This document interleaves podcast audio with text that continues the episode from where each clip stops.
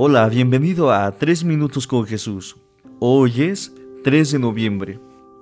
Corazón grande y generoso. El buen pastor.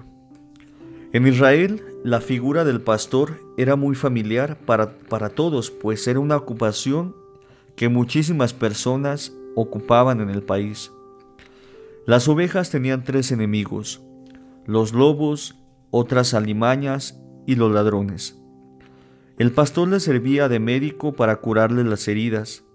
Era su protector contra las fieras y su defensor contra los ladrones y la, y libraba de lanzarse hacia los barrancos.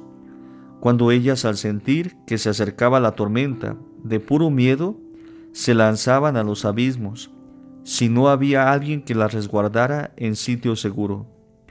El pastor está con las ovejas a todas las horas y las ama y ellas a Él. Es un retrato verdaderamente apropiado para recordarnos lo que Jesús ha hecho, hace y hará por cada uno de nosotros. Y lo importante que somos para Él. Jesús propuso la parábola del buen pastor como un ejemplo para los evangelizadores. Es como un espejo del modo como se deben portar. Les invita a vigilar, a defender, a ayudar, a comprender a tener misericordia con las más débiles y hasta exponer su vida por defenderlas. Me pregunto, como Cristo buen pastor, dedico mi tiempo a mis ovejas, las precedo con el buen ejemplo, las amo, las ayudo, las defiendo?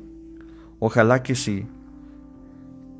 El Hijo pródigo, el Altísimo, el tres veces santo se nos revela por medio de Jesucristo en la parábola del Hijo pródigo, como el papá bueno, que espera el retorno del Hijo desobediente. Lo ama, lo perdona, solamente porque es su Hijo y no porque es bueno o tenga méritos, pues ni lo es ni los tiene. En verdad que el único bueno es Dios.